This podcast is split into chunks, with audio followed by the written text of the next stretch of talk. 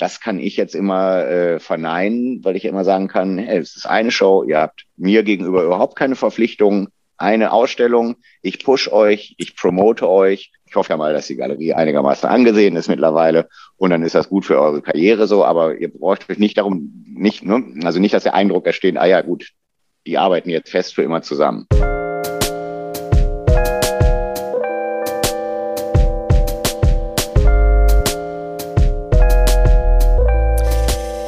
Wir sind zurück mit Folge 21 von Extrem dumme Fragen. Mein Name ist Sebastian Spät. Mein Name ist Niklas Boller. Und unser heutiger Gast ist der Berliner Kunsthändler Alexander Duwe. Alex hat sich 2017 dazu entschlossen, seine konventionelle Galerie nach zehn Jahren aufzugeben, um sich neu zu erfinden. Seither betreibt er eine sogenannte Salongalerie, also eine Galerie, in der er gleichzeitig lebt und Kunst ausstellt. Allerdings ohne feste Künstlervertretung.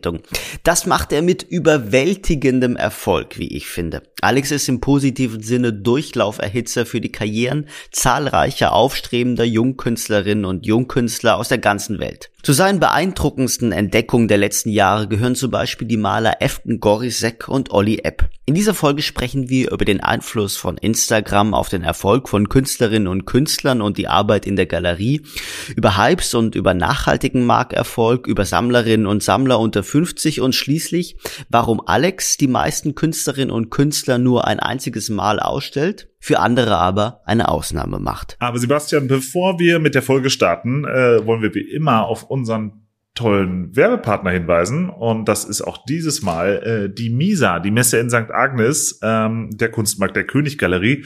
Und äh, da geht's jetzt auch weiter, allerdings nicht in St. Agnes, sondern mh, hm, demnächst dann wieder äh, vor Ort und zwar in einer Partnerschaft mit dem äh, Auktionshaus Van Hamm in äh, ja, in Köln, glaube ich, nicht. Mm, äh, Location ist äh, die Van Hamme Kunsthalle in, in Wesseling. Und dort präsentiert ja die Misa gemeinsam mit Van Hamme äh, unterschiedliche Positionen äh, aufstrebender, aber auch etablierter Künstler. Und ähm, das wird wieder eine spannende Angelegenheit. Also bei der Misa geht immer was ab. Äh, das Datum ist der 16. bis zum 21. Äh, November, also schon ziemlich bald. Äh, und äh, ja, wer mehr wissen möchte, der geht einfach mal auf misa.art und äh, wir danken wie jedes Mal unseren Freunden bei Misa. Und ja, legen wir doch los mit der Folge, Sebastian.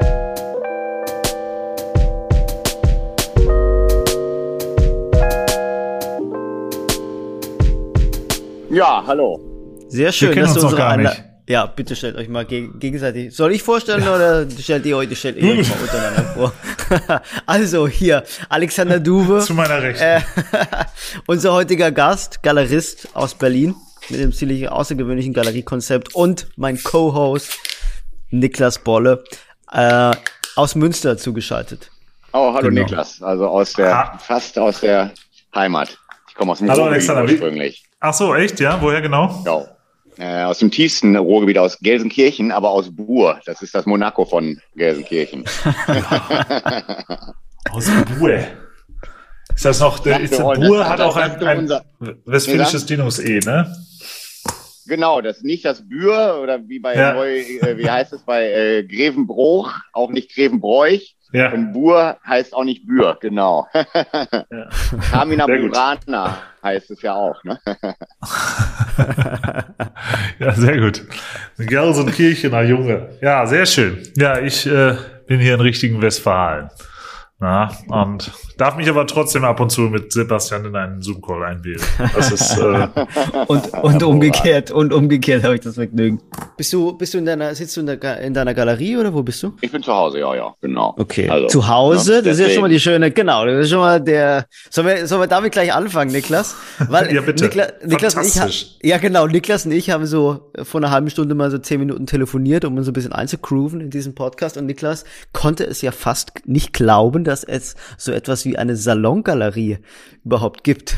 Habe ich gesagt, doch, der Alexander, der betreibt so eine Salongalerie. Aber wollen wir das mal vorab klären, ähm, was damit äh, gemeint ist und inwiefern sich eine Salongalerie von der herkömmlichen Galerie unterscheidet?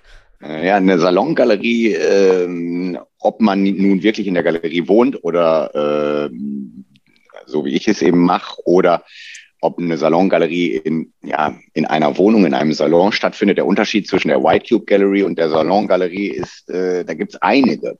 Also ich wohne in meiner Galerie. Ich bin äh, 2019 in ein Industrieloft hier am Rand von Mitte gezogen. Ich hatte vorher eine Wohnung und eine Galerie. Und die Galerie war, wie man es so schön nennt, ein äh, White Cube.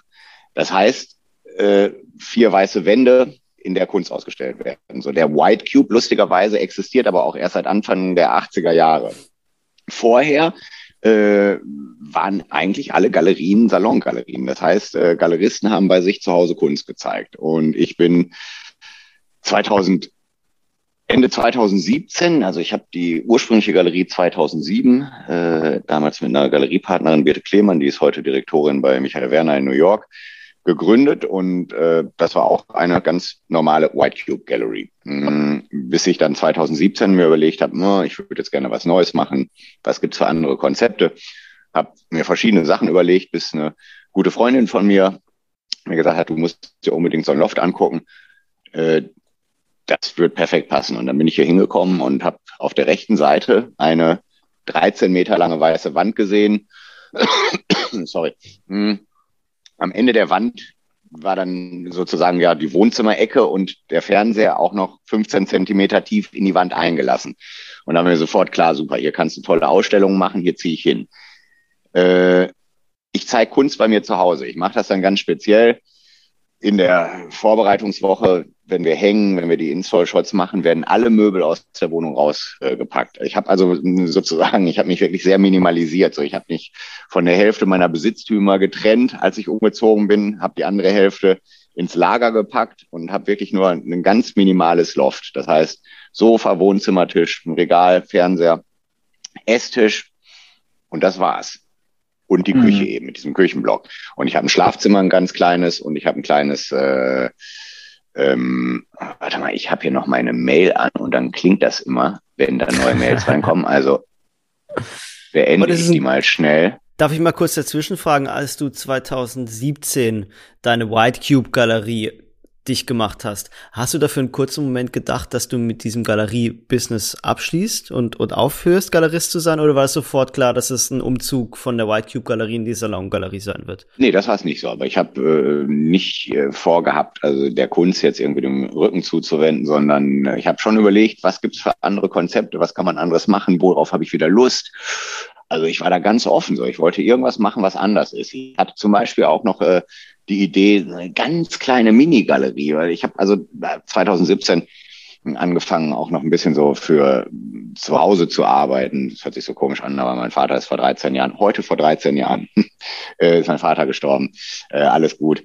Und ähm, dann, äh, meine Mutter ist jetzt mittlerweile 82, so dann muss ich mich ein bisschen um zu Hause kümmern. Dann habe ich gedacht, ich bin immer zwischen dem Ruhrgebiet und Berlin. Also wie kann ich das ganze Konzept irgendwie weiterführen? Ohne jeden Tag in der Galerie sitzen zu müssen. So. Und äh, dann äh, war noch eine andere Idee, dass ich wirklich so eine Mini-Galerie mache, so, ähm, wo man mhm. vielleicht zwei großformatige Leinwände drin aufhängen kann. Da habe ich überlegt, vielleicht geht man in den Westen, da sind so schöne kleine Geschäfte, vielleicht finde ich da was. Also ich war schon ganz offen, so, also auch hätte auch was anderes bei rauskommen können. Bis also wirklich zufälligerweise ich dieses Loft, in dem ich jetzt eben wohne und die Galerie mache, gesehen habe. Aber bin hier reingekommen und mir war innerhalb von zehn Sekunden klar, so hier ziehe ich hin und hier mache ich dann die Ausstellung. Naja, und dann. Wie, wie groß ist die Fläche? Ah, das weiß keiner so recht. So zwischen 168 und 178 Quadratmeter. Und du okay. bist ja seit, du bist ja inzwischen seit zwei Jahren. Ich bin, ja genau, ich habe die erste Ausstellung hier September 2019, das war eine Two-Person-Show mit Ollie App und Roxanne Jackson gemacht. Mhm. Und, und trotzdem ist es, also ich, wenn ich jetzt überlege, wie viele Salongalerien gibt es in Berlin, die mir einfallen, es gibt ähm, so eine Galeristin, die eine Galerie betreibt namens The Curve, die so Collagen ähm, vertreibt. Aber das ist die einzige Salongalerie. Ja, äh, nicht gar nicht so. Also ich weiß auch gar nicht, ob, ob ähm, The Curve, ich weiß nicht, wie sie, sie ist ja immer von Raum zu Raum gegangen. Als ich ja. das letzte Mal da war, war die Galerie noch an der Torstraße am, am äh, Rosenthaler Platz. Äh, der äh, Nick Königsknecht, der Partner von Press Projects, hat das lange gemacht, aber eben nicht unbedingt so kommerziell. Der hatte eine sehr große Wohnung ähm, auf der Brunnenstraße und äh, die haben auch weiß nicht, drei Ausstellungen pro Jahr gemacht. Wie hieß das nochmal? Ähm, Open Source, ne, so ähnlich. Hm, haben dann drei einzelne Räume für die Ausstellung abgesperrt und in den anderen Räumen gewohnt. Also das war schon recht ähnlich so. Aber das war dann, glaube ich, auch keine Verkaufsausstellung, weil ja doch eigentlich die äh, kommerzielle Galerie S Projects war. Dann gibt's noch äh, Salon Dahlmann von Timo Mietinen. Ja. Da bin ich mir aber auch nicht ganz sicher. Ich glaube, er wohnt auch ganz am linken hinteren Ende. Äh, ich weiß es nicht. Äh, aber das ist auch hm. ähnlich. Also, ja. Okay.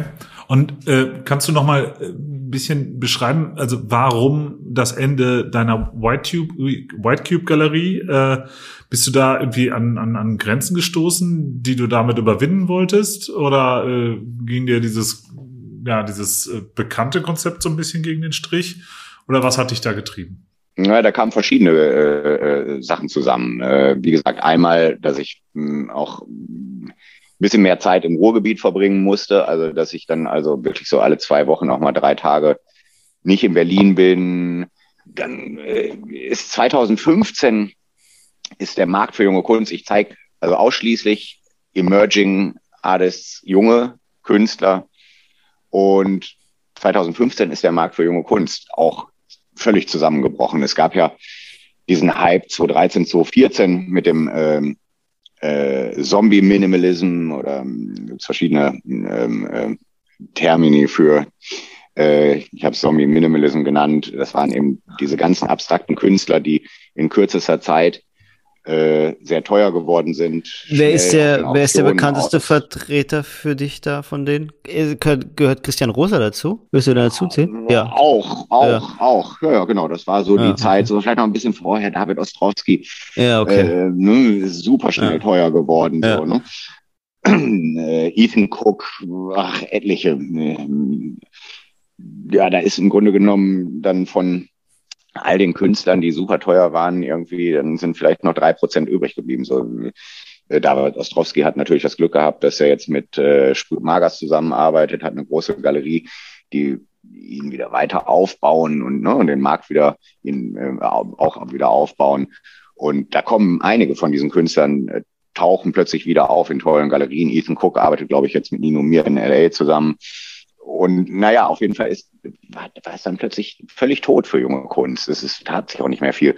Äh, Sammler haben für eine gewisse Zeit, für eine kurze Zeit, glaube ich, auch eher dann ähm, ähm, so Midterm Career Artists äh, oder noch teurere Sachen gekauft, die recht safe waren. Es ist ja doch auch immer für viele Sammler ein Investment. Die sagen dann eben so, naja, dann kaufe ich jetzt zwei, drei Arbeiten für sechs, sieben, achttausend Euro.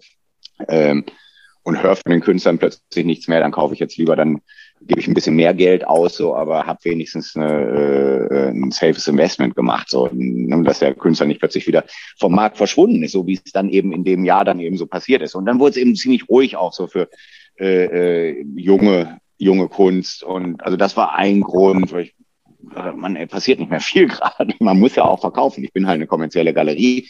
Ich bin eine Independent Gallery, so ich habe mich immer nur ähm, ähm, äh, also ich habe keine Investoren gehabt oder habe nie von außen irgendwie Geld. Die Galerie finanziert sich durch Verkäufe und man muss natürlich auch irgendwie leben. Ne? Und wenn man plötzlich nichts mehr verkauft, äh, ist das alles dann nicht mehr schön. Und dann war es auch eben nach zwölf Jahren so. Ich dachte einfach so, oh Mann, ey, komm, mach mal was Neues, äh, lass dir mal was einfallen. Mhm. So. Also mich muss das aber auch natürlich immer selber irgendwie kribbeln.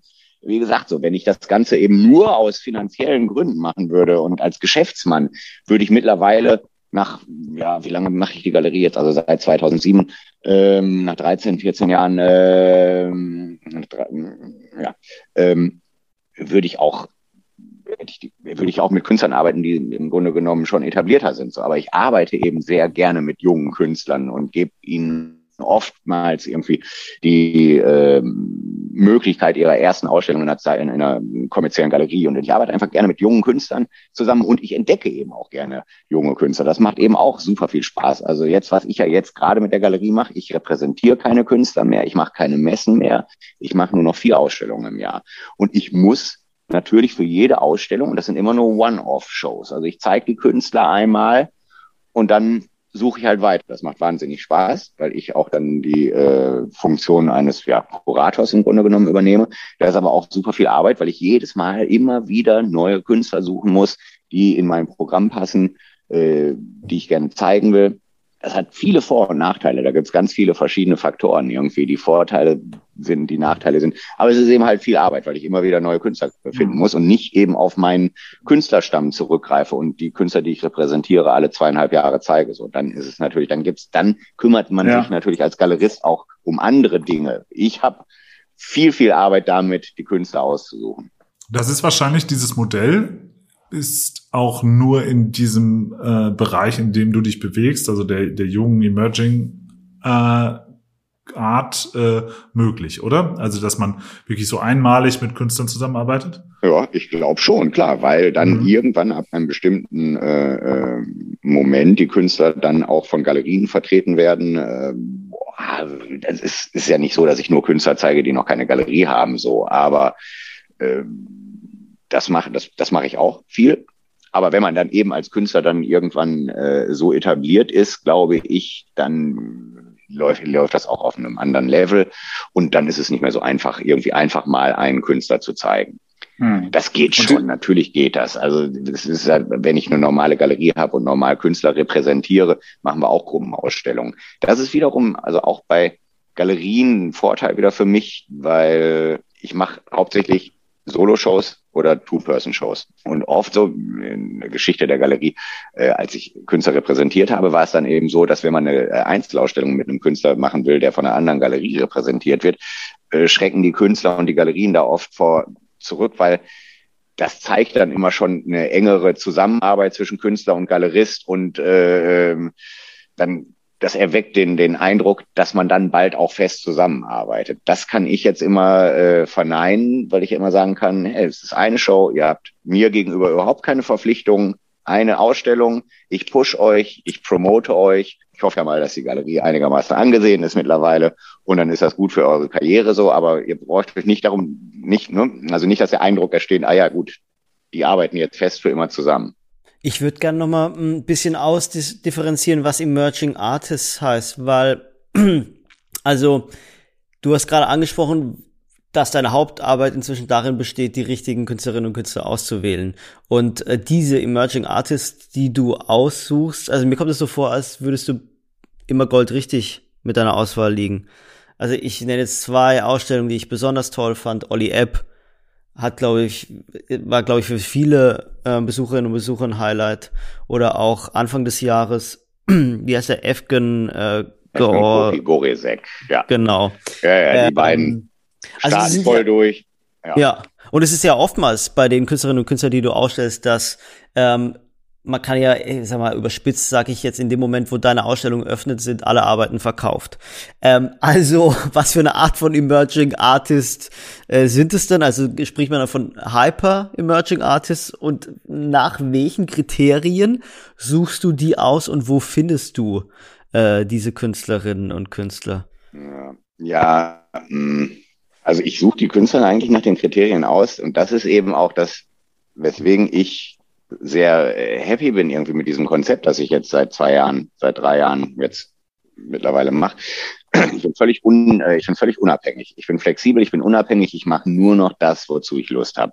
Und mir ist alles andere egal, was wer sagt, ob ne, also früher mit dem äh, Galerieprogramm, das ich früher gemacht habe, ich habe zwölf internationale Künstler vertreten, ich habe Messen gemacht da hat man sich natürlich auch im Grunde genommen ja nach den Messen gerichtet. Man musste ein, äh, äh, ein Programm haben, das alle Medien äh, abdeckt über äh, Foto, Konzeptkunst, äh, Video, Installation.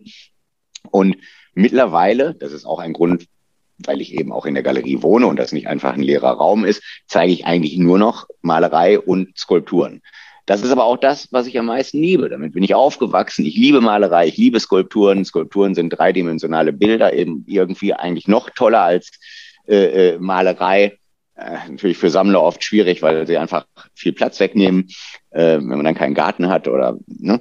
ähm, Nein, aber ich, wonach suche ich die Künstler aus? Wirklich so nach meinem Auge, einfach danach, was mir wirklich gefällt, was ich hot finde. Und, ähm, also oftmals popkulturelle Bezüge Ähm ja, ja, im Moment schon. Also die, äh, ich bin da auch jetzt, äh, ich habe anfangs äh, in der Galerie wirklich abstrakte Malerei, Minimal Art gezeigt, weil ich äh, abstrakte Malerei toll finde. Ich bin damit aufgewachsen. Äh, das war spannend. Jetzt plötzlich äh, bin ich wieder bei der figurativen Malerei und nicht unbedingt nur figurative Malerei, sondern eben auch, äh, wie Olli Epp seine Kunst nannte, äh, Post-Digital Pop. Das ist schon eine Art Pop-Art, weil in diesen Arbeiten, die, weil sich die Künstler in den Arbeiten auch oft auf ähm, äh, popkulturelle Dinge beziehen, wie Markennamen, Brands, Logos, eben Dinge, mit denen sich junge Sammler und junge Menschen und Menschen in unserer Generation auch identifizieren können. Und äh, ähm, ich liebe abstrakte Malerei, aber im Moment mag ich wirklich die Sachen und deswegen zeige ich die auch, weil ganz spannend ist eben über die vielen Jahre, die ich die normale Galerie gemacht habe. Ich habe mit ein paar jungen Galeristen hier aus Berlin, haben wir immer überlegt, Mann, ey, wie kommen wir denn mal an junge Sammler ran? Das gibt's doch nicht. Es waren immer nur etablierte Leute, aber das war vor Instagram. Mhm. Und da habe ich mein, äh, ähm, habe ich äh, meine Kontakte gehabt, dann wurde eine äh, E-Mail geschrieben zu den Ausstellungseröffnungen und die E-Mail wurde rausgeschickt. So, und wenn dann sich jemand nicht drauf gemeldet hat oder sich keiner auf die E-Mails gemeldet hat, dann war es das irgendwann habe ich mir gedacht, so, hm, du musst da mal nochmal nachhaken, ein bisschen, ein bisschen, äh, äh, bisschen dranbleiben. Dann hat man irgendwie E-Mails geschickt, ach ja, ich wollte mal nochmal nachhören, haben Sie meine E-Mail bekommen oder ist sie vielleicht äh, durch ihren im, im Spam gelandet oder durch ihre Firewall gestoppt worden. So, man hat aber so überhaupt keine Möglichkeit irgendwie, um äh, äh mit den Sammlern äh, äh, zu kommunizieren, wenn die sich nicht gemeldet haben. So, also es gab so nicht diese Real-Time-Communication. Das war eigentlich ein sehr totes Business, wo, wo du eine Mail einfach nur rausgeschickt hast. Ähm, und dann ähm, kam irgendwann Instagram und, und ich war jetzt eigentlich so bei der, bei der, äh, bei den, bei den Sammlern. Naja, auf jeden Fall habe ich dann eben überlegt, so, ah, wie kommt man denn mal irgendwie an, an jüngere Sammler ran? Ne? Und äh, dann kam Instagram, äh, dann kam diese neue Art der ja, Post-Digital Pop, dieser Popkunst, die jetzt gerade sehr in ist und äh, sich super ja, man muss ja auch sagen, man muss ja auch sagen, Kunst, die wirklich äh, auf diesem Medium Instagram funktioniert. Und es ist gar nicht abwertend gemeint. Nein, nein, absolut. Aber die andere ja. Kunst, abstrakte Malerei und so funktioniert auf Instagram auch so. Aber das Tolle ist eben, äh, ich habe mich immer gefragt, Mann, äh, gibt es denn überhaupt noch irgendwie äh, äh, junge Sammler? Da gibt es eine Generation, die nach den etablierten Sammlern, die wir alle kennen, die, wenn du zur Art Cologne gehst, die du auf der Art Cologne siehst, ne, und doch schon eben äh, ein, zwei Generationen älter als wir sind. Und äh, und das kam dann plötzlich mit Instagram, dass ich dann plötzlich gemerkt habe, so wow, die Leute schreiben mir Nachrichten auf Instagram. Mittlerweile schreiben mir auch Sammler, junge Sammler, und da habe ich die jungen Sammler gefunden, schreiben mir auf Instagram eben Nachrichten, hey, den Künstler finde ich toll, äh, kannst du mir die Preview schicken oder hast du äh, Available Works? So, und dann gehe ich dann wieder zurück zur Mail, dann bitte ich die Leute, wenn das gerade vor einer Ausstellungseröffnung ist, mir dann doch mal bitte eine E-Mail zu schicken und dann schicke ich natürlich per Mail dann das äh, PDF raus von Arbeiten, die erhältlich sind. So. Aber, äh, und damit kamen plötzlich junge Sammler. Das ist Wahnsinn. Und das sind aber eben, und, und genau dieser Grund eben, weil diese Art von Kunst, Kunst ist meiner Meinung nach, ich kann damit völlig falsch liegen, ist ja auch nur eine Vermutung eben, aber damit können sich junge Sammler und Leute aus unserer Generation identifizieren. Abstrakte Malerei gibt es seit 50 Jahren und es ist immer wieder das Gleiche und es wiederholt sich und wiederholt sich und trotzdem gibt es immer noch wieder abstrakte Maler, die durch Form, Farbe doch schon wieder irgendwie nochmal was rausholen muss, ja. wo es wo es fresh ist. Also ich schreibe abstrakte Malerei auch gar nicht ab, aber irgendwie ist jetzt das, was gerade läuft, das ist das ist neuer, das ist fresher so, damit können sich die Leute identifizieren und ich finde es toll, dass ich jetzt eben auch ja, sehr, sehr viele, wenn nicht alle Sammler irgendwie doch, äh, die befinden sich zwischen 32 und 59, so in der Art. Ja. ja, also, was, was, was sind das so für Typen? Also aus welcher Richtung kommen die? Die kommen überall her. Also ich habe äh, die jungen 52-Jährigen Sammler, ja, na, aber das ist auch so, ja, ne? also bitte, ich bin jetzt auch schon 49, deswegen sind die 52-Jährigen auch noch jung. aber äh, zum Beispiel mit Olli Epp, durch Olli Epp habe ich äh, äh, Jungs, eine ganze Gruppe aus äh, aus Paris kennengelernt. Das sind Jungs, die im Investmentbereich, im Finance-Bereich arbeiten, die sammeln Kors, die sammeln ähm, ähm, ähm, Josh Sperling, ne, so diese Galerien wie Perrotin, die diese Grätsche zwischen Street Art und Fine Arts gefunden haben und bei denen diese verschiedenen Kunstrichtungen, Strömungen irgendwie gemerged werden. Merged doch eh alles. Früher war es so verschrien, äh, Kunst mit, mit Mode irgendwie zu vereinen. Wenn ich noch zurückdenke, ähm, Anselm Reile, der doch damals, wann waren das, so vor zehn Jahren irgendwie eine Kooperation mit äh, Dior und Taschen gemacht hat. Ich glaube, danach war die äh, Karriere tot. Danach hat er aufgehört, Künstler zu sein. Er ist jetzt wieder zurück, so, ne? Jetzt macht jeder Künstler irgendeine Fashion Corporation. Nicht jeder, aber viele eben. Äh, Sterling Ruby hat für, hm, wer war's? Helft mir, gerade die letzte Kollektion gemacht. Äh, Martin Magela hat jetzt seine erste Eröffnung, der macht gar keine äh, Fashion mehr, der macht jetzt nur noch Kunst.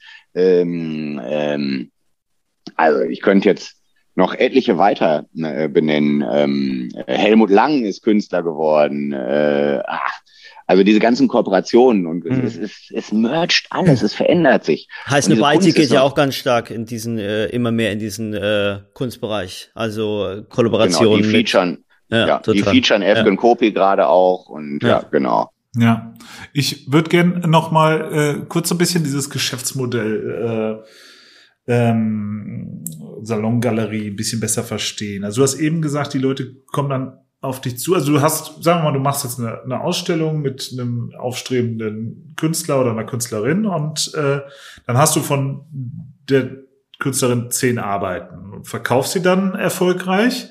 Ähm, wenn ich dann aber eine Woche später nochmal komme und sage, Alex, hast du noch eine?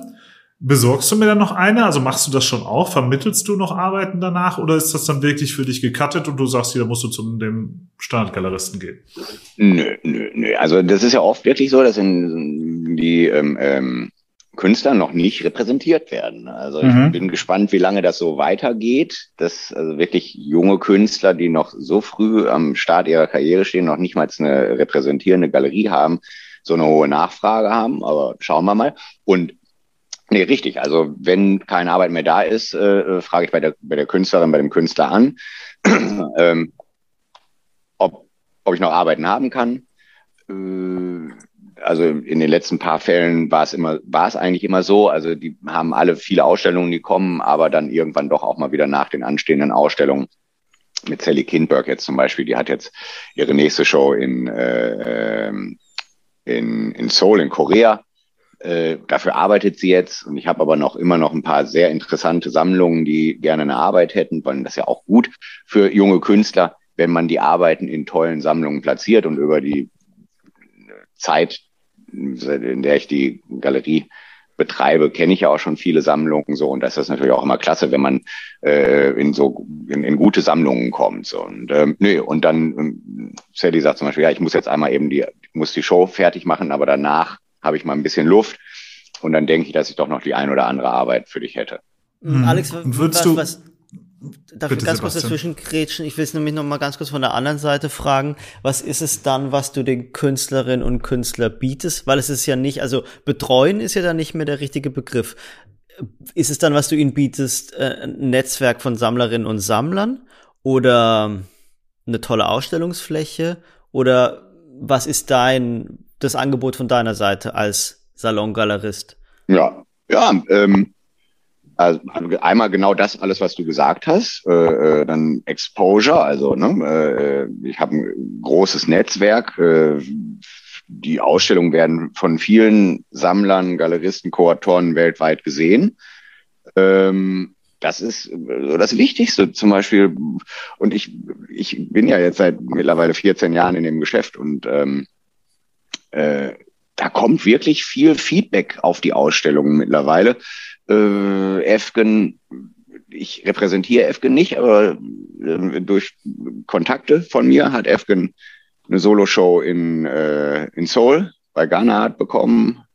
2023 äh, in Los Angeles. Ich weiß nicht, ob er die Galerie schon äh, publik gemacht hat, so, aber das ist so durch Kontakte, durch man kennt sich, Freunde, wir haben gechattet, wir haben miteinander gesprochen. Die Galerie in LA äh, sagte so, Mann, hier grad, machst gerade eine tolle Show. Ich gesagt, ja, klasse. Also der wird auch gut zu dir passen. Und er so, oh ja, den würde ich gerne zeigen. Ich kann ihn ja mal fragen. Dann habe ich Efgen gefragt. Und dann hat sich das so ergeben. Also da kommt schon noch, äh, da kommt schon noch ein bisschen mehr bei rum, als nur die Ausstellung und deren Arbeiten verkaufen. Ja, ja. Und würdest du jetzt im Jessica, Vergleich, Jessica du hast Westhafer, Jessica Ja. Westhafer zum Beispiel, die ich jetzt zum Gallery Weekend dieses Jahr gezeigt habe, ist jetzt bei einer großen Gruppenausstellung wirklich mit einer Weltklasse Artist List äh, in Dubai dabei. Also wirklich, da ist nur das Who is Who der jüngeren äh, weiblichen Künstlerszene. Bad Girls heißt die Show. Also das ist ganz toll. Die konnte ich auch organisieren durch eine bekannte Sammlerin. Und, und würdest du, wenn du den Vergleich heute hast, sagen, das Geschäftsmodell, was du heute betreibst, ist nicht nur für dich entspannter, sondern auch besser als das einer klassischen Galerie mit all dem Hessel, mit Mitarbeitern im Zweifel und äh, ja dem Messezirkus und so weiter. Also mir macht's mehr Spaß, muss ich sagen. Äh, so, warte mal, ich muss mal im WhatsApp auch ausstellen. Dann fangen die Leute wieder an zu schreiben. Ähm, ja, ähm, nein, aber jetzt das, das, das aktuelle Geschäftsmodell, also die Salongalerie, macht mir wirklich mehr Spaß, weil ich äh, immer, weil ich, ich bin, äh, wie kann man das sagen? Nein, ich, ich mag das einfach gerne, weil das, mit jeder Ausstellung kommt was Neues. Und mit jeder Ausstellung, ich kann, hab, bin einfach wirklich so flexibel und kann so auf meine eigenen Ideen eingehen. Ah, was gefällt mir gerade so? Und äh, es ist lockerer. Es ist, äh, aber das richtige Galerieprogramm hat viele Vorteile. Zum Beispiel, man zeig, ich zeige Künstler ganz am Anfang ihrer Karriere. Die Arbeiten sind deswegen auch aus, aus äh, finanzieller Sicht und, und äh, Geschäftsmann, Business Person äh, View. Ähm, man will mit den Künstlern äh, wachsen, was natürlich wunderschön ist. Und dann in fünf, sechs, sieben, zehn Jahren äh, kosten die Arbeiten nicht mehr 6.000 Euro, sondern 60.000 Euro, wenn man Glück hat, so wenn man eine vernünftige Galeriearbeit betreibt.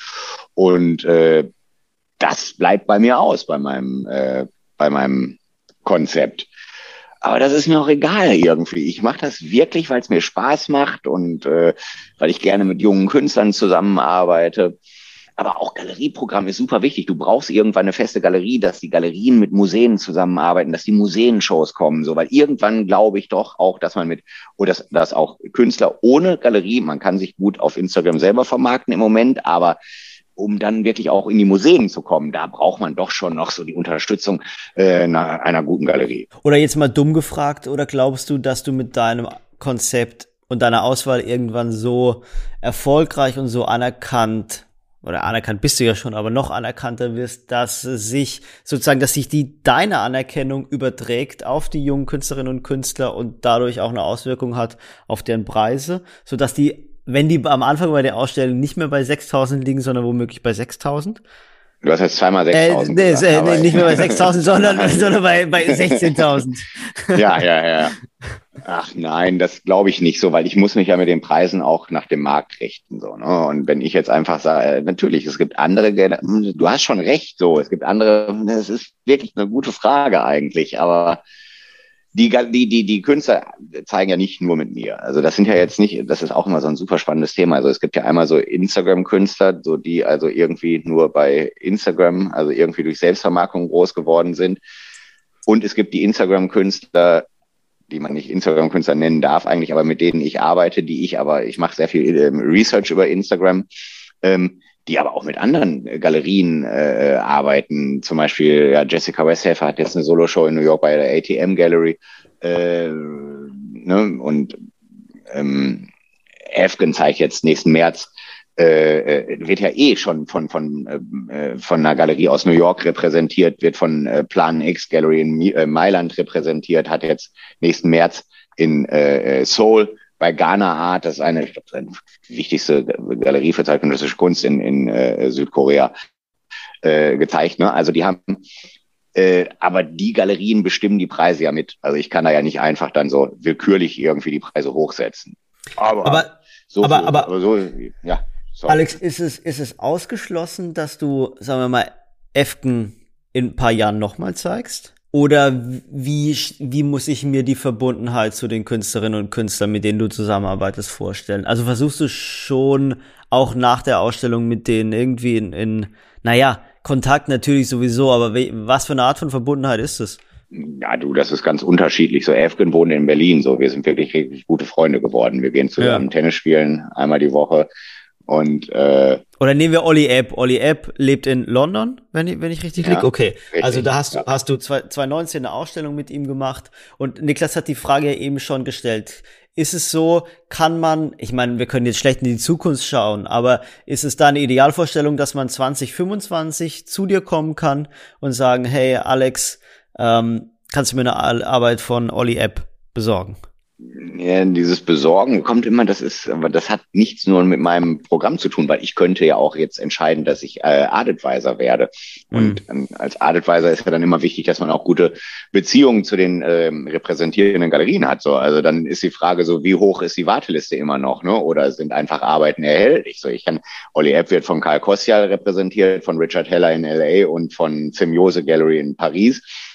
Und da kann ich natürlich immer hingehen, wenn jemand eine Arbeit haben will und nachhören, so hast du eine Arbeit für einen Sammler für mich los. Leider Gottes ist die Warteliste für Olli also so unendlich lang, dass alle drei Galerien mir immer sagen werden, so, äh, sorry, äh, also keine Chance. Ne? Äh, aber ob ich dann Olli vielleicht nochmal zeigen werde, so, das ist wieder eine ganz andere Sache. Klar, weil ich kenne die Galerien, ich verstehe mich mit allen, mit allen drei Galeristen mhm. sehr gut. Mhm, aber mit Besorgen meinte ich, mit Besorgen meinte ich schon, dass, ähm, dass ich sie bei dir kaufe. Also dass, dass, ähm, ja, dass die anderen Galerien außen vor. Voraussetzen, hm, genau, dass, dass ich dann nochmal eine Ausstellung mit ihm mache. Genau, ja.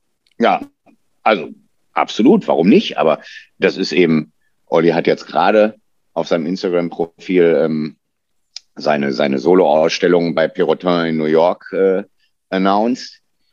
Und weißt du, wer weiß, was daraus wird. Vielleicht wird Olli irgendwann bald von äh, Perrotin repräsentiert.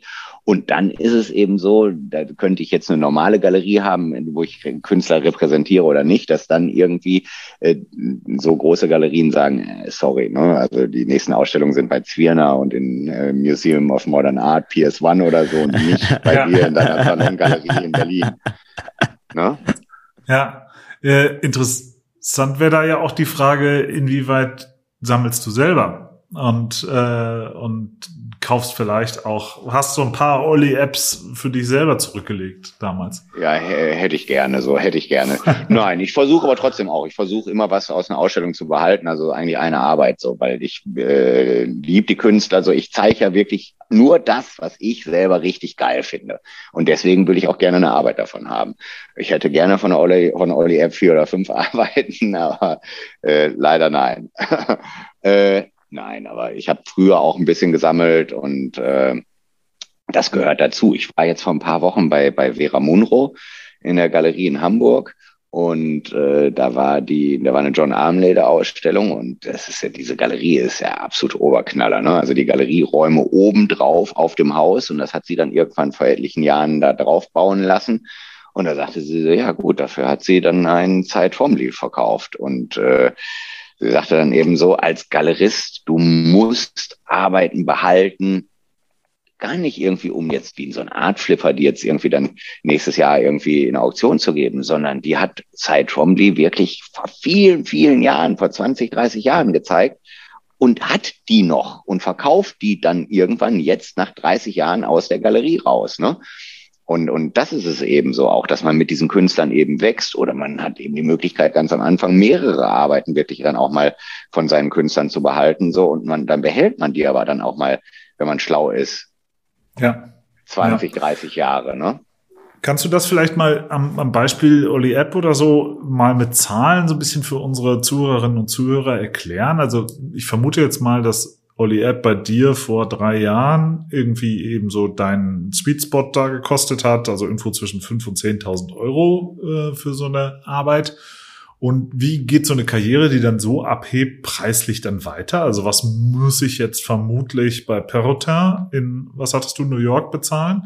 Drei Jahre später für eine vergleichbare Arbeit? Nur mal so exemplarisch, können wir auch in einem anderen Künstler machen. Ja, nee, aber an, an Olli ist das, glaube ich, am interessantesten, so, weil bei dem ja. äh, die Karriere wirklich geht wirklich steil bergauf. So. Also das ist äh, gefährlich, ähm, aber auch spannend und, und großartig. So. Also die arbeiten, also die großen Arbeiten, zwei Meter mal, weiß nicht, eins, 1,80 bei mir haben 10.000 Dollar gekostet. Das war September 2019. Äh, und dann ging es eigentlich sehr schnell. Man hat das auch gemerkt. So, das war spannend, wirklich. Also als ich Olli gezeigt habe, äh, als ich das irgendwie dann bekannt gegeben habe, dass die Ausstellung kommt, das war an einem Wochenende, habe ich keine Ahnung 200 Anfragen bekommen. Also es ging wirklich im E-Mail, klack, klack, klack, klack, klack, klack. Ich so, was, was ist denn hier los? Was, was ist los? Ne? Und dann hat man wirklich also eine, eine Warteliste von ah ja, knapp über, knapp unter 300 Leuten für die Ausstellung. Ne? Und ich habe äh, acht Arbeiten gehabt. Kann man sich vorstellen, was los war. Also da waren auch bei den Interessenten waren auch Sammler dabei, die ich, die ich gut kannte. Ne? Und dann, äh, äh ja, so verliert man Freunde oder ja. Geschäftspartner. ja, wie, wie groß war die Ver, äh, Verführung, dann die Preise nochmal schnell zu verdoppeln vor, vor der Eröffnung? Es ist, aber das ist Unsinn, das kann man nicht machen. Das sind die Preise, das sind die Marktpreise für einen Künstler. Sammler, Sammler, besonders Sammler in Deutschland, wissen genau, so viel ist eine Arbeit wert, wenn der in dem äh, äh, Karrierestadion ist. So. Ja. Das, ach, nee, äh, äh, ganz ehrlich, also ich hatte, ich, ich war zu der Zeit ähm, in, in äh, Hongkong, zur Art Basel Hongkong und da war ein äh, französischer Sammler, der hat 10.000 Dollar in Cash mitgebracht und ja. hatte einen Umschlag dabei auf der Messe und meinte, hier, nimm. Aha. Weil dann will ich auch eine Arbeit haben. Ich so, nee, kann nicht. Aber beschreib, Kenn ich nicht. Be beschreib doch den Weg zu Perrotin nochmal weiter von Olli. Ja, genau, nein. Und dann Olli äh, arbeitet eben äh, äh, mit drei wirklich guten Galerien zusammen. Semiose ist in Paris, die sich gerade super entwickeln. Das ist eine großartige junge Galerie.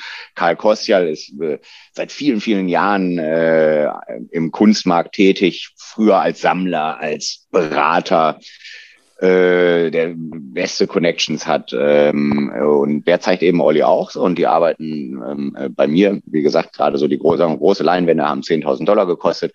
Äh, der hat jetzt seine zweite Soloshow bei, bei Karl Kostja. Ähm, die Arbeiten liegen, glaube ich, gerade Galeriepreise 24.000 US-Dollar.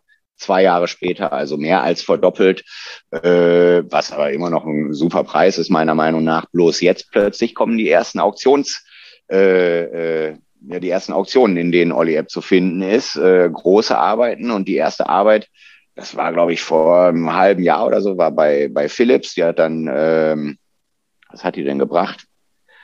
Ich glaube 90.000 Dollar. Dann kam die nächste äh, schnell danach bei, äh,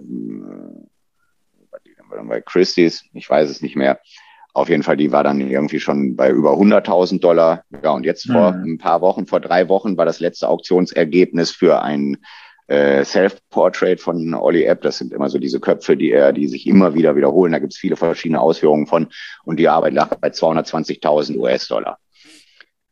Also so schnell kann es gehen, aber so schnell kann dann auch die Karriere wieder zu Ende sein, wenn dann, was ich ja bis heute nicht verstanden habe, so ist, warum müssen sich äh, äh, Galeriepreise nach Auktionsergebnissen oft richten? Nur weil ein Auktionsergebnis jetzt so hoch ist, ne? Galeriepreise 24.000 US-Dollar ist absolut okay für den Karrierestand von Olli. Und dann, äh, wenn ich eine Arbeit sofort haben will, und ich sie in der Galerie nicht bekomme und die äh, ist plötzlich, da ist irgendwas auf einer Auktion erhältlich, na gut, dann muss ich halt gegen andere Leute kämpfen. Ne? Dann gehen die Preise hoch und dann muss ich halt mehr bezahlen. Dafür habe ich die Arbeit dann aber auch schnell. Äh, und sonst muss ich halt warten.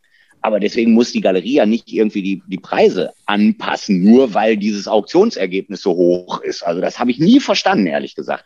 Ähm, hm was ja früher eben ne, von dem ja, 2015 Zombie Minimalism, dann waren die Auktionsergebnisse so hoch und plötzlich haben die Arbeiten irgendwie in der, in der Galerie auch dann 60.000 Euro gekostet. Und da haben dann eben Sammler gesagt, so, warum, wer ist das? Der ist gerade mal seit einem Jahr irgendwie auf dem Markt. Wieso soll ich denn jetzt 60.000 Euro dafür bezahlen?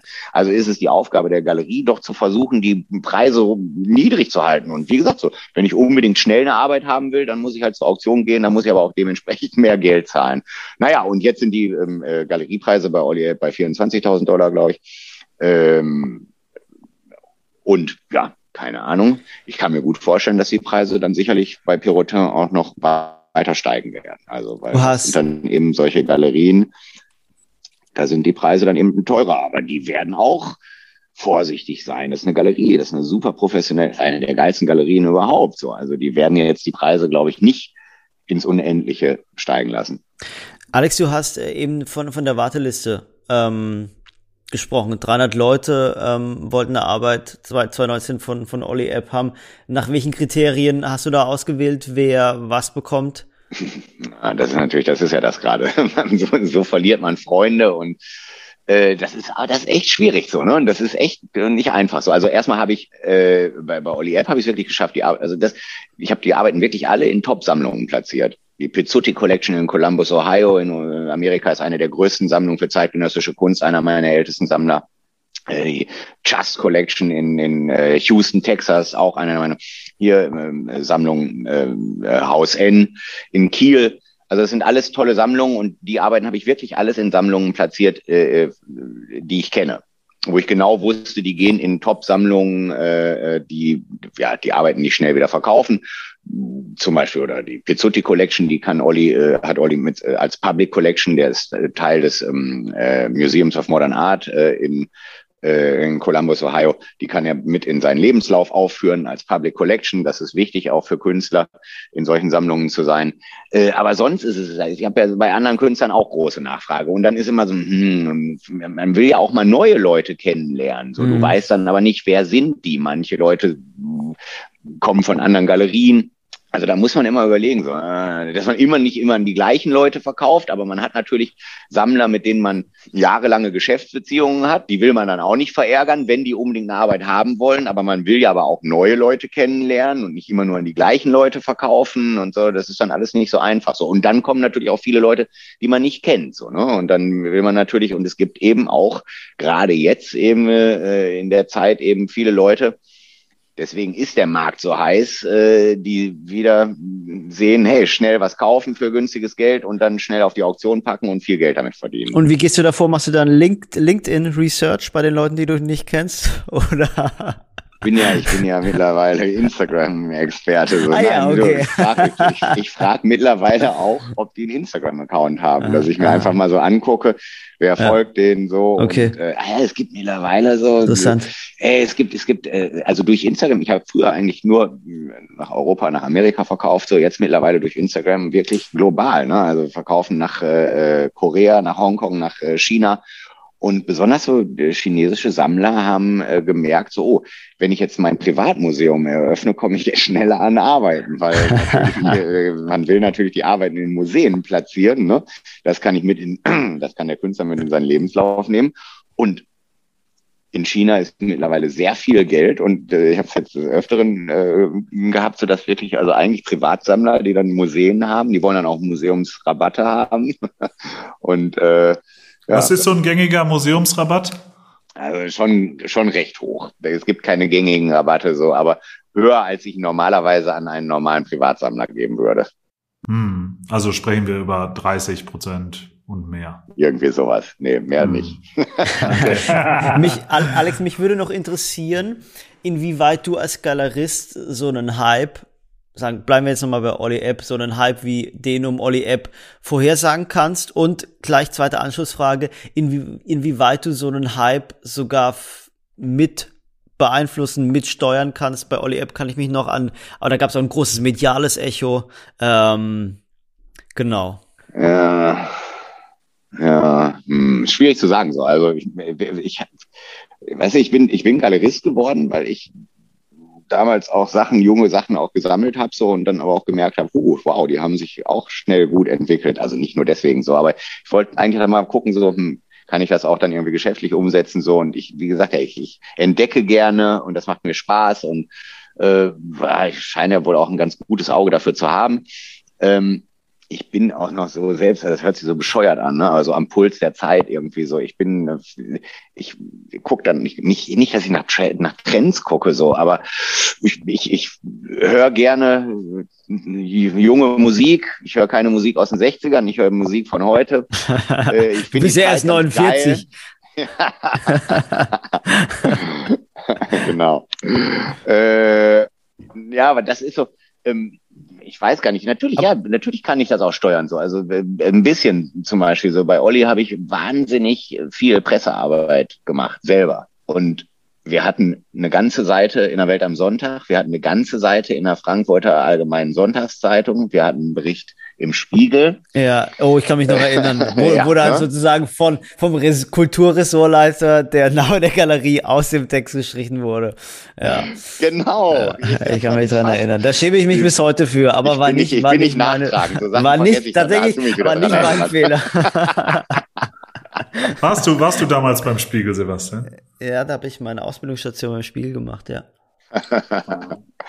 und Sebastian ja. war, bei uns und hat lange mit Olli gequatscht. Das ja. war echt ein schönes Treffen. So.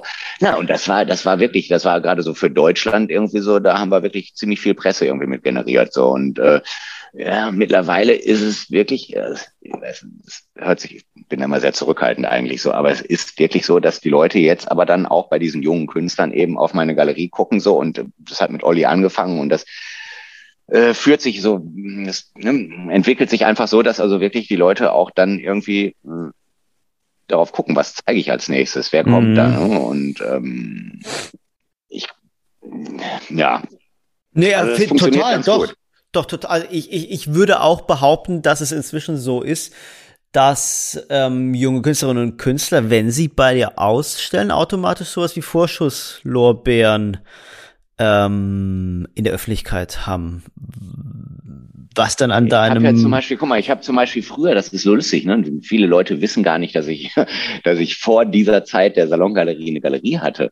Mhm. Äh, eben diese Leute, die die jungen Sammler aus Paris oder ich habe jetzt zum Beispiel auch noch so eine ganze Gruppe von so von, von so Tech-Freaks aus dem Rheinland kennengelernt, auch super interessante Kerle irgendwie so und die wissen halt gar nicht so irgendwie so wie, seit wann gibt's denn deine Galerie? Ich sehe ja seit 2007 so, ne? Das war vor Instagram. Da habe ich auch Künstler wie Chris Suko entdeckt, der ist heute bei Almin Resch.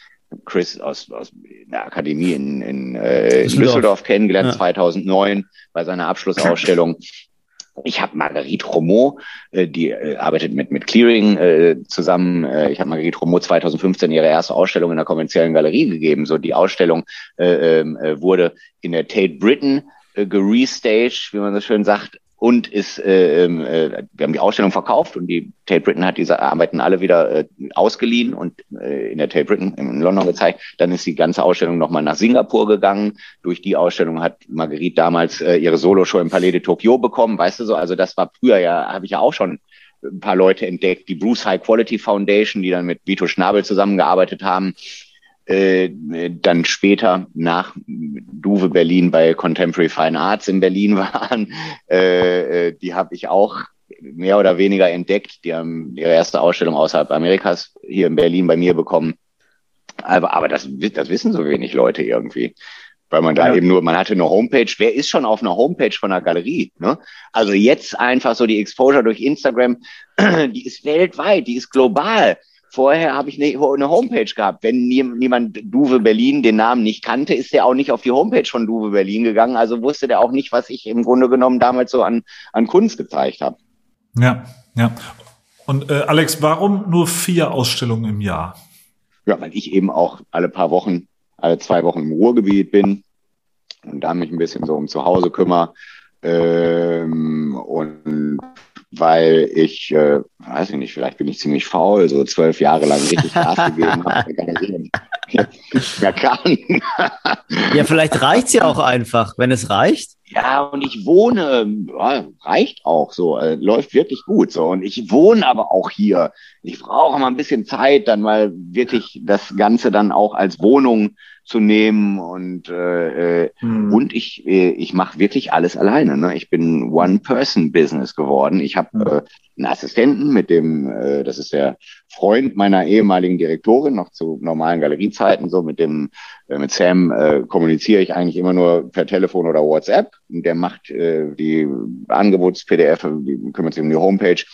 Äh, aber sonst alles, ich mache alles alleine. So, ich habe genug Arbeit. Ich habe mehr ja. Arbeit als früher, ehrlich gesagt. Auch mit vier Ausstellungen. Und früher habe ich sechs, sieben Ausstellungen im Jahr gemacht und Messen noch vier, fünf Stück im Jahr.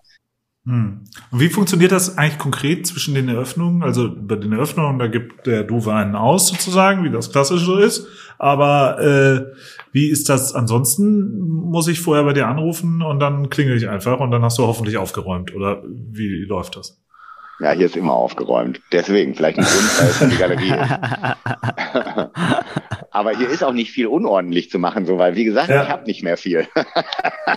also das ist wirklich, das ist das, wo der Wohnzimmer, hier ist nichts. Ich habe auch so dieses ganze Gedöns und Zeug, alles weggeschmissen. Auch Magazine, die lese ich und dann schmeiße ich sie weg. Die werden nicht irgendwo gehortet. Ja. Weg. Alles nur Ballast. Ja. Also kann ich auch einfach klingeln, ohne anzurufen vorher? Äh, kannst du machen, so, aber vielleicht bin ich nicht zu Hause, vielleicht bin ich nicht in Berlin, vielleicht mache ich gerade, keine Ahnung, da habe ich keine Lust auf. Podcast. Ja. ja, genau, deswegen. okay, Alex, aber, ja, aber, ja, beschreib, aber beschreib doch mal, wie, inwieweit dein Leben sich ähm, durch diesen, durch diesen Wechsel zur, zur Salongalerie verändert hat. Es, es, klingt ja so, als würdest du inzwischen so eine minimalistische Lebensweise pflegen. Und, und wie war das vorher?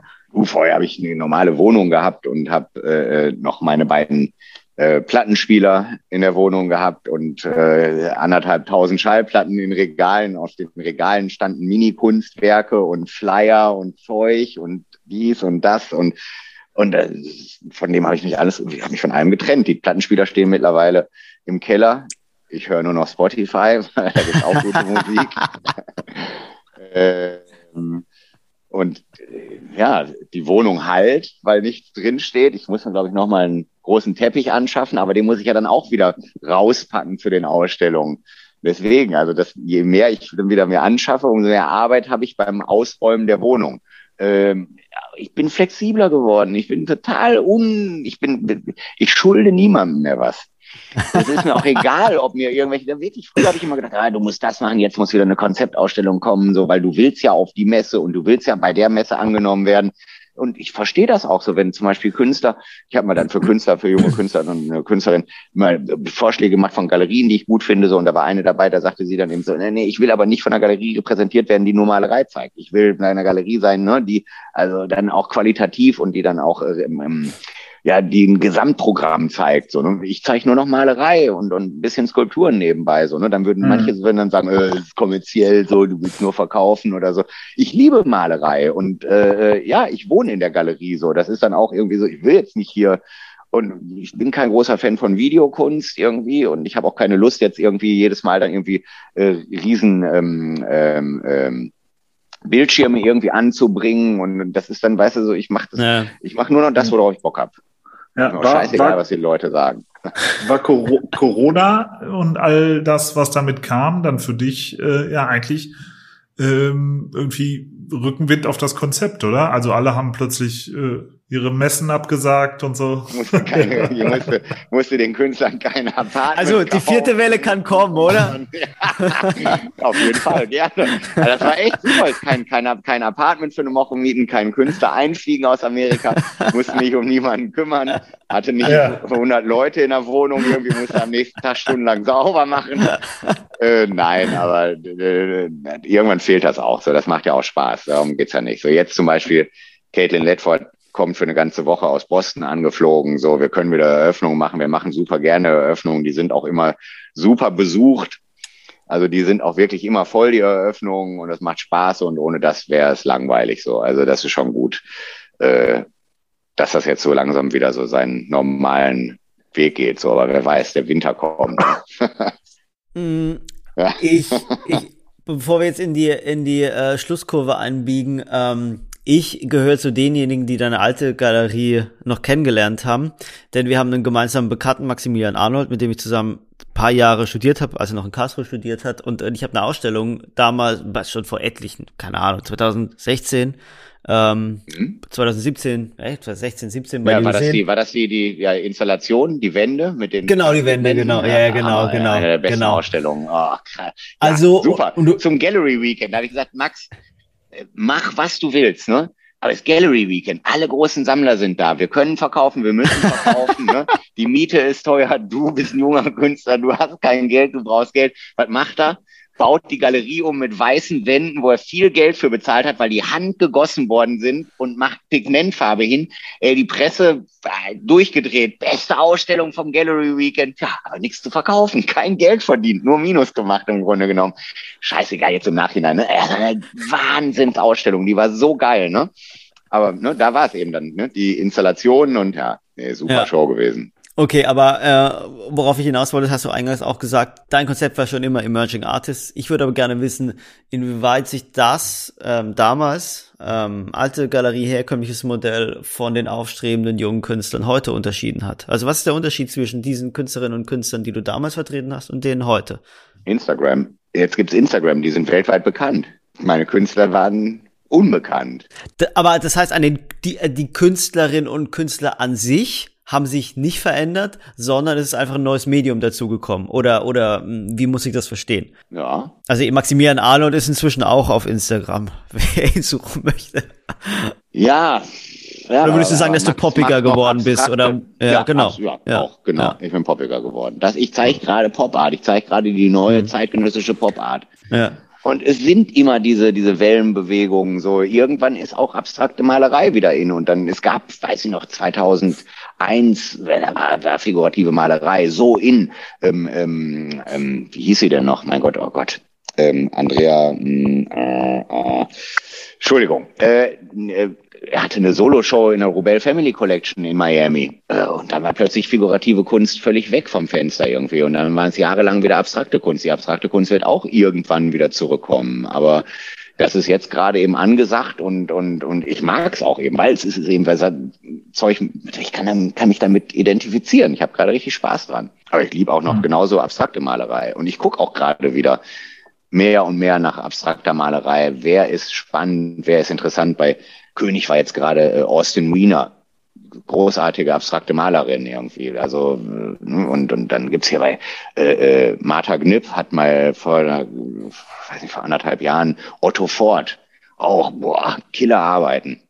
Aber das sind so, das muss man gucken irgendwie. Ne? So, es gibt so die abstrakte Malerei, hundertmal gesehen, aber es gibt auch eben doch abstrakte Malerei, wo man sagt so, wow, irgendwie ist das anders als früher, oder? Mhm. Ja. Ja, spannend. Ähm, Alex, Du bist auch noch, vielleicht ein letztes Thema äh, nebenbei, auch Agent für Künstler, oder? Ist das ein großer Teil deiner Tätigkeit? Und wie stellt sich eigentlich so eine Künstler-Agententätigkeit da im Vergleich zur Galeristentätigkeit? Ja, das ist so ein Mittelding im Grunde genommen. So, das ist äh, äh vielleicht Dani Pante, mit der ich viel zusammenarbeite. Ich bin ja Agent. Das heißt, ich kümmere mich im Grunde genommen wie ein Galerist so um ihre Arbeit, Bloß es ist also nicht mehr offiziell, dass ich jemanden repräsentiere und dass ich jetzt die Galerie bin. Ich habe da zu wenig Ressourcen für. Ich bin One-Man-Business und trotzdem arbeite ich mit Dani weiter. Ich, ich versuche sie zu promoten. Ich äh, versuche ihre Arbeiten zu verkaufen. Äh, ich schaue, dass, dass auch andere Galeristen zu ihr kommen und Atelierbesuche machen.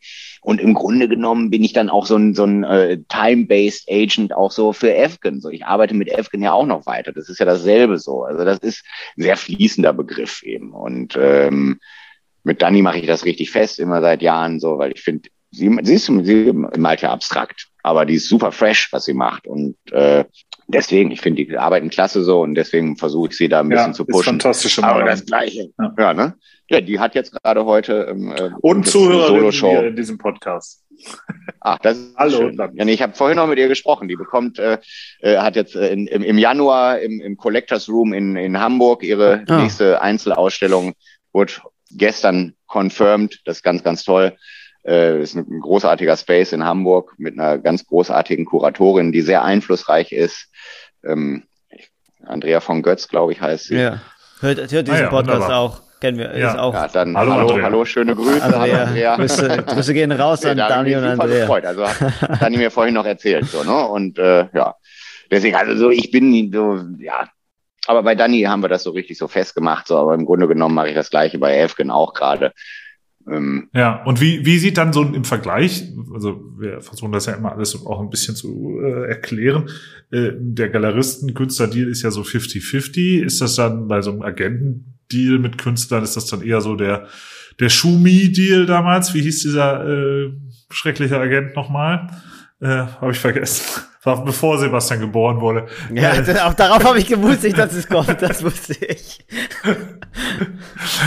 Nein, aber wie, wie stellt sich so, so eine Geschäftsbeziehung dar, damit wir da irgendwie mal einen Eindruck von kriegen? Ja, nee, bei den Ausstellungen, bei den Ausstellungen ist es 50-50. Äh, äh, aber sonst äh, agiere ich da mehr eigentlich als, als Berater und äh, das sind kleinere Also da sind die, die Aufteilungen geringer. Da, äh, ich repräsentiere die Künstler nicht so. Und es ist weniger Arbeit eben für mich und äh, äh, weil ich, wie gesagt, eben noch andere Sachen mache und äh, da nehme ich einen kleineren Prozentteil. Und diese ja, aber würdest du das empfehlen, dass, dass, dass Künstlerinnen und Künstler noch zusätzlich zu den Galeristen einen Agenten haben, der wiederum die Galeristen managt? Das, das ist möglich. Nee, nicht die Galeristen, so die Künstler, so, aber das ist möglich, dass man trotzdem noch einen Agenten hat, so äh, zusammen mit einer Galerie.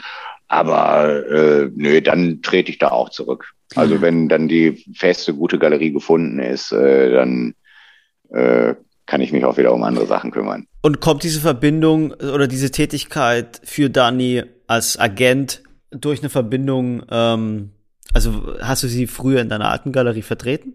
Und, und kommt diese Verbindung da? Nö, wir haben oder? uns, wir haben uns, nein, nee, nee, okay. wir, wir arbeiten einfach zusammen und, und okay. äh, Dani ist eine super Persönlichkeit und ich finde die Arbeiten klasse und okay. äh, da hat Anni eben auch sie hat eben angefangen ohne Galerie und wenn sie noch keine Galerie hat, so, wir, wir, wir schätzen uns beide sehr, wir mögen uns so und deswegen kann ich ihr dann dabei eben ein bisschen, bin ich happy, so, wenn ich ihr irgendwie helfen kann und das hat okay. dann mal so zusammen ausgemacht. Und aber diese Agententätigkeit, ist es was, wo du dir vorstellen könntest, diese Tätigkeit auszuweiten auf mehr Künstlerinnen und Künstler oder nicht unbedingt? Nö, nicht, aber da gibt es andere, eben so, so äh, zeitbasiert eben so. Also ja.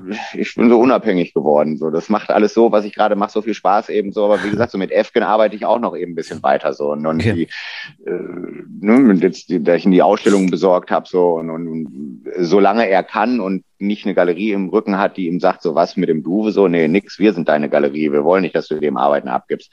Solange arbeite ich gerne mit Efken weiter. Und, äh, und ich kann ja seine Arbeiten auch in tollen Sammlungen platzieren, was ja auch für seine mhm. Karriere gut ist und nicht, wo ja. es nicht nur eben so, ich verkaufe die Dinger jetzt, sondern das ist auch gut für seine Karriere eben. Und äh, ach nö, aber da gibt's so, so andere Ideen, so die ich habe, so was man nochmal machen könnte, irgendwie, wo man dann auch äh, unabhängig mit Galerien zusammenarbeiten kann. Aber jetzt läuft das Projekt erstmal weiter. So, also da habe ich jetzt nicht irgendwie äh, ein Ende in Sicht.